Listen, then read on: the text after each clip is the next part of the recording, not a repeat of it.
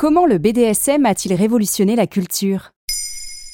Merci d'avoir posé la question. Autrefois réservées à une minorité d'amateurs discrets, les pratiques BDSM s'affichent désormais sans complexe dans les médias. BDSM pour bondage et discipline, domination et soumission, sadisme et masochisme, soit les pratiques sexuelles utilisant la douleur, la contrainte ou l'humiliation en tenue de cuir ou de latex. On aurait pu penser que ces démarches resteraient dans des cercles très intimes, mais elles ont infiltré les différents domaines de la pop culture depuis quelques années et plutôt fièrement.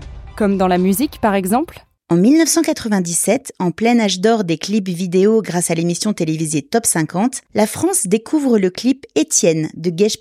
En tailleur noir et collant en résille, dans un style cabaret, la chanteuse se déshabille avec des poses suggestives, le regard dominateur, devant une assemblée masculine qui semble particulièrement appréciée. Les images et les paroles sont subversives et tous les ados de l'époque chantent à tue-tête le single. Le clip en noir et blanc est réalisé par le photographe de mode Jean-Baptiste Mondino qui lui offre une caution artistique et fashion. Il récidive trois ans plus tard pour une autre icône de la tendance BDSM.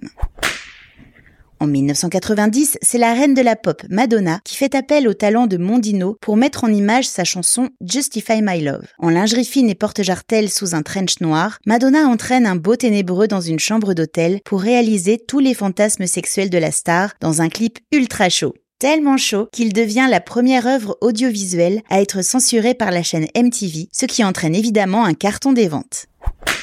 Idem en 1992 où Madonna joue les dominatrices dans son clip Erotica, entraînant des stars comme Isabella Rossellini ou Naomi Campbell dans des scènes sadomasochistes. Recensure, resuccès. D'autres suivront, comme Rihanna, avec entre autres sa chanson explicitement titrée SM en 2011, une ode au sexe, au bondage et au fétichisme, et une nouvelle percée de la tendance dans le paysage mainstream. Et au cinéma? Les salles obscures ont été depuis longtemps un terrain de jeu propice au BDSM. Depuis les années 60, les jeux érotiques attirent le public. On peut citer le plus ancien Belle de jour de Louise Buñuel en 1967, où Catherine Deneuve incarne une femme au foyer qui se prostitue pendant que son mari travaille, réalisant ses fantasmes les plus pervers. Autre film devenu culte, Neuf semaines et demie d'Adrian Lynn en 1986 met en scène des scènes torrides entre Kim Basinger et son maître à l'écran Mickey Rourke qui deviendra grâce à ce film un sexe symbole des années 80.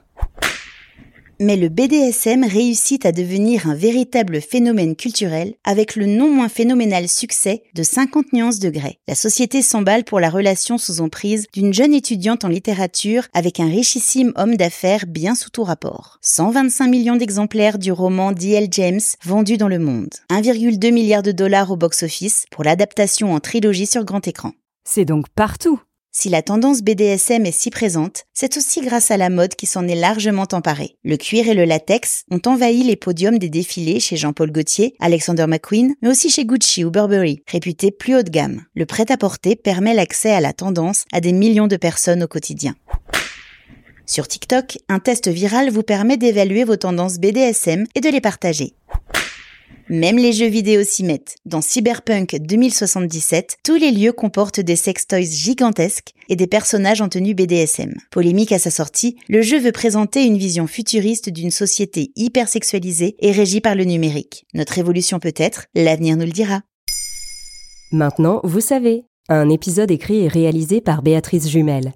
Ce podcast est disponible sur toutes les plateformes audio. Et si cet épisode vous a plu, N'hésitez pas à laisser des commentaires ou des étoiles sur vos applis de podcast préférés.